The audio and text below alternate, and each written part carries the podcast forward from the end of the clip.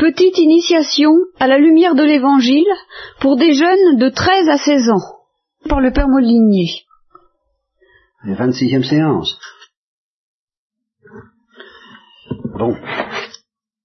Alors, je voudrais vous dire une fois de plus quelque chose de simple, mais qui euh, peut être dit en deux minutes et puis qui peut être dit en, en 2000 ans, parce que c'est quelque chose sur laquelle l'Église réfléchit depuis 2000 ans. Euh, D'abord, prenons, euh, ça tourne autour des deux dernières, des deux derniers catés que je vous ai faits. Je vous ai dit que vous étiez au bord d'une, d'un immense bonheur, à la frontière. Puis je vous ai parlé la dernière fois de l'amour du prochain.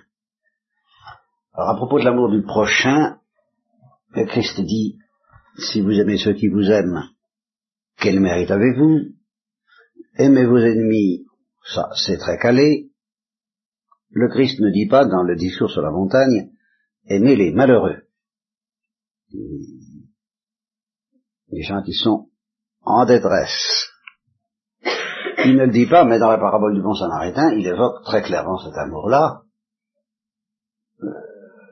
l'amour d'un homme en détresse, et il ne dit pas que c'est sans valeur, au contraire, puisque c'est celui qui se laisse émouvoir de compassion, qui, son, cœur est touché de manière à la fois naturelle et surnaturelle. Vous voyez, c'est différent de la perspective du sermon sur la montagne. Dans le sermon sur la montagne, il y a un amour naturel. Si vous aimez ceux qui vous aiment, bon, bah, c'est la nature, c'est facile, c'est pas de problème, mais pas de mérite. Si vous aimez vos ennemis, alors là, ça c'est purement surnaturel. Tandis que l'amour du bon samaritain pour euh, le blessé, c'est à la fois naturel et surnaturel.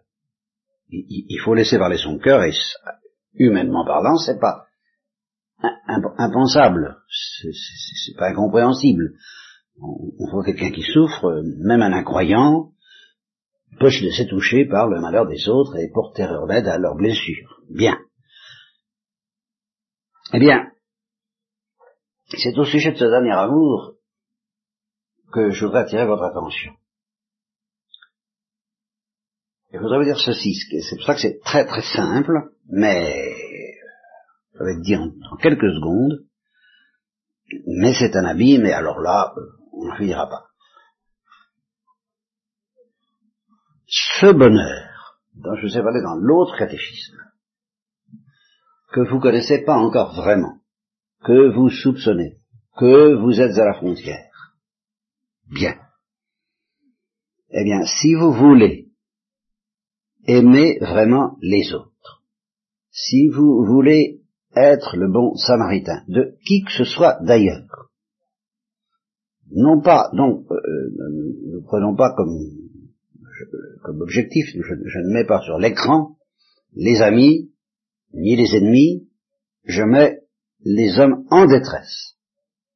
L'Église en détresse, dira le père Renfried, il n'y a pas que l'Église, euh, les, pauvres, les plus pauvres d'entre les pauvres, dit Mère Teresa, bon, tout, tout, tout c'est, voilà, voilà, on met ça sur l'écran, c'est vraiment la parabole du bon samaritain, que ce soit le père Renfried, c'est le bon samaritain auprès de l'Église en détresse. Mère Teresa, c'est le bon samaritain auprès des plus pauvres d'entre les pauvres. Alors on met ça sur l'écran. Les plus pauvres d'entre les pauvres, l'Église en détresse, avec tout ce qui est.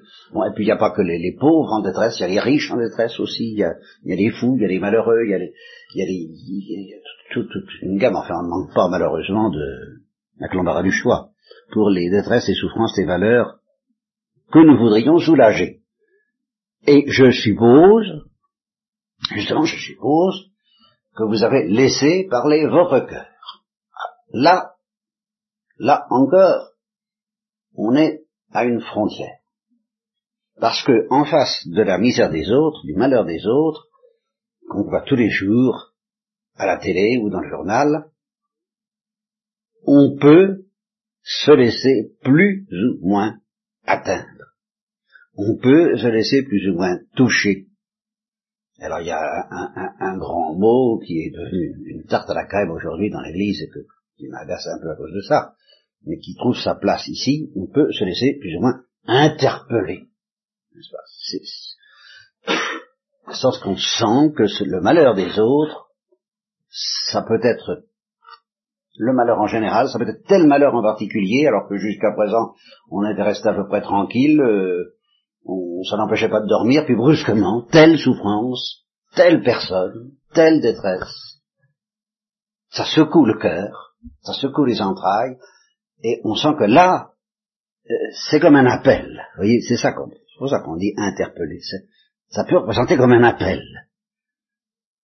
L'envie de, un peu peut-être de tout lâcher, comme on lâche tout pour le bonheur de Dieu, eh bien tout lâcher pour euh, se mettre au service de telle personne, de telle catégorie de personnes, de tout un monde, le tiers-monde, le quart-monde, l'église en détresse, les plus pauvres d'entre les pauvres, enfin tous les malades, tel malade, telle victime de la persécution, enfin, à un moment ou à un autre, on peut, ah, quelque chose se déclenche. On a une compassion vague, comme ça, et puis brusquement, ah, on peut plus dormir tranquille à cause de ces gens-là, et on a envie de faire quelque chose. Bien.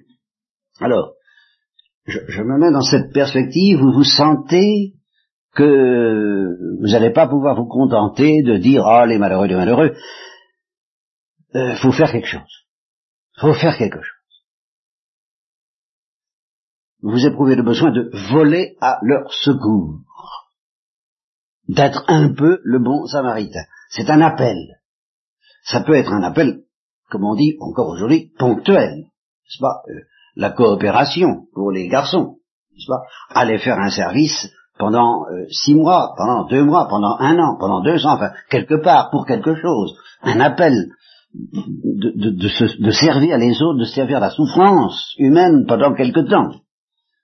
Ça peut être un appel plus profond, plus général, plus totalitaire pour toute la vie, ou pour une grande tranche de vie. Je, je, je prends tous les cas possibles. Depuis le plus simple, faire quelque chose pour un voisin, pour une voisine, pour, euh, même pour, un frère et une sœur dans, votre famille, qui, pour qui il faut se cracher un peu plus que la, normale, ça peut arriver. Enfin, oui, bon, la plus petite chose ou la plus grande, la plus totale, pour toujours bien. Et je dis une chose. C'est tout ce que j'ai à vous dire ce matin. Hein. alors euh, là, vous avez, vous en avez pour toute la vie, l'Église en a pour 2000 ans à mesurer ce que je, ce que je vais vous dire là. C'est très très simple, hein, puis rassurant à certains égards. Enfin, c'est pas affolant, mais ça va très loin. C'est que ce malheureux, ou ces malheureux, ou cette détresse, ou ces détresses, pour lesquelles vous avez envie de vous cracher, de vous donner, de vous dépenser. Si vous voulez vraiment donner quelque chose, si vous voulez vraiment répondre à l'appel que cette détresse vous lance, il faut que vous connaissiez le bonheur dont j'ai parlé il y a quinze jours. Voilà l'équation fondamentale. Si vous restez trop à la frontière de ce bonheur, si vous ne plongez pas dedans un peu, oh, un peu, hein, il y a du plus et du moins, mais enfin tout de même un peu, un peu assez fort pour que ce soit, euh, pour que ça équilibre le, choc, le traumatisme provoqué par la souffrance, pour que ce soit justement que ça, ça entre en concurrence, que vous voyez, vous, êtes enfin en face d'un malheureux qui, qui, vient de perdre sa mère, qui vient de perdre euh, son, son, son, son, mari, sa femme, que sais-je. Et euh, est-ce que vous avez dans votre cœur de quoi lui donner? Il ne suffit pas d'avoir pitié de lui. Il faut avoir de quoi. Qu'est-ce que vous avez à lui donner? Si vous avez rien en fait de bonheur, ben, vous aurez beau avoir pitié de lui, ça vous avancera à quoi? Vous partagerez sa souffrance, vous partagerez sa détresse, vous partagerez peut-être son désespoir, vous serez en danger ou sa révolte, que sais-je. Vous serez en danger. Mais vous sentirez bien que vous ne pouvez pas aller très très loin. vous ne pouvez pas plonger très profond dans, la détresse, le malheur et la souffrance des autres parce que vous n'avez pas assez de bonheur dans le cœur. Mais si dans votre cœur, Vous avez un bonheur et un bonheur qui dépasse le bonheur humain, parce que voilà, ce bonheur humain, c'est celui-là qui est par terre, si vous êtes en face d'un deuil. Et le bonheur humain est par terre. Et si vous allez lui donner un autre bonheur humain, vous ne pouvez pas? Et puis, et puis, et puis, ça fait pas le poids. Un, bonheur humain ne remplace pas un bonheur humain comme ça, comme on prend un ticket à la place d'un autre ticket. Il faut que vous ayez un bonheur bien plus profond que le bonheur humain, dont vous sentiez que quelque chose qui brûle en vous. Alors si vous sentez dans votre cœur un bonheur bien plus profond que ce bonheur humain que vient de perdre celui qui est malheureux, ou que n'a jamais connu celui qui est dans la détresse, au-delà même de la souffrance physique, de la maladie, de la persécution, de tout ce que, vous voudrez, si vous portez en vous le pressentiment concret, vivant, chaleureux, brûlant de ce bonheur qui n'est pas de ce monde, mais qui est quand même dans votre cœur et qui est donc dans ce monde, parce qu'il est dans votre cœur et que vous êtes dans ce monde, alors vous pouvez faire quelque chose. Quoi? Ben, Vous n'en savez rien, vous serez très maladroit. Je me rappelle justement avoir dit à quelqu'un comme ça, qui était dans une détresse assez noire, je, je, je, ne sais pas si je saurais vous donner la, la, le, le, le, ah, je trouve pas le mot, le talisman, le remède universel. Je ne sais pas si je saurais le donner, je ne sais pas, mais je l'ai. Voilà, je l'ai dans ma poche, je l'ai dans mon cœur. Je, je sens que je l'ai. Est-ce que je saurais le donner Alors ça, je sais pas, je suis tellement pécheur, je suis tellement bête, je suis tellement je saurais peut-être pas le donner, mais je l'ai. Alors j'ai envie de le donner. Voyez-vous, il faut, il faut ça.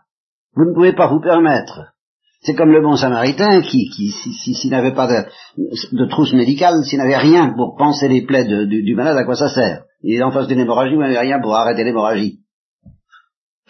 Vous en face de quelqu'un qui meurt de faim, vous n'avez pas un morceau de pain. Qu'est-ce que vous voulez faire? Eh bien ça, dans le domaine du cœur, dans le domaine de l'adresse, c'est ça. les, gens crèvent de, faim parce qu'ils n'ont pas, ils, n'ont aucun soupçon du bonheur qui les attend, de l'amour qui les poursuit, du feu de, de cet amour et de cette délicatesse de Dieu si vous, vous êtes habité par ça, si vous avez franchi la frontière, alors vous avez quelque chose à faire. Quoi, j'en sais rien. Bien ou mal, j'en sais rien.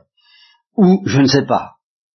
Jusqu'où irez-vous? Je ne sais pas non plus. Ça, il peut y avoir des, problèmes de générosité, des, hésitations, des doutes, des, perplexités, des anxiétés, tout ce que vous voudrez. Mais au moins le problème pourra se poser de manière tonique, féconde, constructive, parce que vous avez quelque chose à donner. Voilà. C'est tout ce que j'ai à vous dire. Et que si vous ne plongez pas un peu dans ce bonheur, eh bien, vous aurez beau avoir de la compassion, cette compassion, elle sera presque dangereuse. Parce qu'elle risque de vous entraîner dans le même désespoir que celui qui, accable nos contemporains. vous voulez, quand je regarde, je suis bien obligé, puisque je, travaille pour vous, je roule pour vous, je regarde des, vidéos pour vous, je regarde donc des films pour vous, mais je suis, euh, plus qu'il y a dix ans, euh, submergé, comme, comme, comme noyé par l'océan de désespoir, cultivé systématiquement, bien, bien au-delà de, de, de, la pornographie, bien au-delà de la violence. Ce qui m'impressionne dans, les films qu'on fait maintenant, c'est l'espèce de complaisance dans le désespoir. Il faut désespérer, c'est presque une loi morale. Ah, quand je sens ça, quand je sens cet enfer de désespoir qui nous assiège par tous les bouts, vous savez, il en faut de l'espérance pour euh, avoir quelque chose à donner à ces malheureux qui non seulement désespèrent, mais qui, se complaisent dans le désespoir. En Occident, c'est bien pire, justement, que, comme dit Mère Teresa, c'est bien pire l'Occident que, que l'Inde ou ailleurs, parce que l'Occident, ils ont perdu l'amour. Ils ont perdu l'amour, et en ce moment, ils sont en train de perdre l'espérance, et de vouloir la perdre et, ce sont presque des évangélistes du désespoir, nos contemporains. Alors, il faut puiser dans la seule source possible de l'espérance et du vrai bonheur. Et c'est pour ça que je vous dis que c'est une contemplation de l'Église, parce que, depuis 2000 ans, parce que cette association extraordinaire que je fais en ce moment, que je vous dis entre le malheur, la détresse et le bonheur, il y a un lien. Pour venir au secours de la détresse, il faut connaître le bonheur. Ben oui, c'est comme ça. Et inversement, Peut-être que pour connaître le bonheur, il faut accepter de se laisser labourer un peu par le spectacle de la détresse. Ça, oui, il y a un lien. Et ce lien, ben, l'Église le connaît depuis 2000 ans, c'est Jésus en croix, évidemment. Évidemment, là est le lien. Parce que Jésus en croix, l'Église ne le contemple pas seulement comme le sommet du malheur. C'est le sommet du malheur à certains égards, c'est le sommet de l'horreur, c'est le plus beau des enfants des hommes, c'est un enfant, c'est un enfant qui est sur la croix, c'est ce plus horrible, ça, ça synthèse de toutes les horreurs possibles de la terre. Mais en même temps, l'Église contemple le sommet du bonheur dans Jésus-Christ. Si c'était pas cette contemplation-là qui nourrissait l'Église, ce serait une contemplation désespérante, comme on a accusé les chrétiens d'être des doloristes, c'est-à-dire de, se complaire dans la douleur, c'est pas vrai. L'Église regarde Jésus en croix parce qu'elle y sent, parce qu'elle contemple en lui la source de ce bonheur dont elle a soif et à la frontière duquel vous êtes. Voilà. Alors je vous ai tout dit. Ce, ce, commencez, c'est ce que disent certains psaumes, commencez donc par être heureux. Vous qui mangez le pain de la douleur, certains qui peut-être ont commencé, et si vous n'avez pas commencé, et que vous vous dites, euh, voilà, il faut que j'affronte euh, les contemporains, il faut que j'affronte la vie, il faut que j'affronte des choses qui vont être dures, comment est-ce que je vais faire? Par quel bout est-ce que je vais le prendre? Je réponds par le bout du bonheur. Le premier apprentissage nécessaire, c'est celui du bonheur. Et c'est un apprentissage exigeant, parce que, parce que il faut que ce soit un bonheur fou ou c'est rien. Et euh, le, monde n'a rien à faire que de gens dans ce désert où nous sommes qui sont habités par le bonheur. Alors ces gens-là peuvent faire quelque chose, peuvent faire plus ou moins selon qu'ils sont plus ou moins généreux, mais ils peuvent faire quelque chose. Et ceux qui ne sont pas habités par ce bonheur que je vous invite à, demander, tout simplement, et à accepter, parce que évidemment, c'est comme un grand amour, c'est un grand amour, alors c'est exigeant, c'est fatigant, le bonheur est fatigant, l'amour est fatigant, oh, très fatigant, très exigeant, très dangereux. Parce que si on dit non, où allons-nous? Alors ça, y a, y a, on connaît des affres, on connaît des craintes, on connaît tout ce qu'on voudra. Si on veut vivre vraiment un grand amour, faut accepter de ne pas être dans la tranquillité béate euh, du ça baigne. Non, ça peut pas être purement cool, un grand amour. Hein, ça. Il y a un côté, bah c'est beaucoup plus que, que cool. C'est infiniment tendre, infiniment doux, mais ça n'est pas cool. Alors, il faut accepter ça, évidemment. Mais d'abord, pour être heureux. Le reste viendra ensuite et il vous en donner au centuple.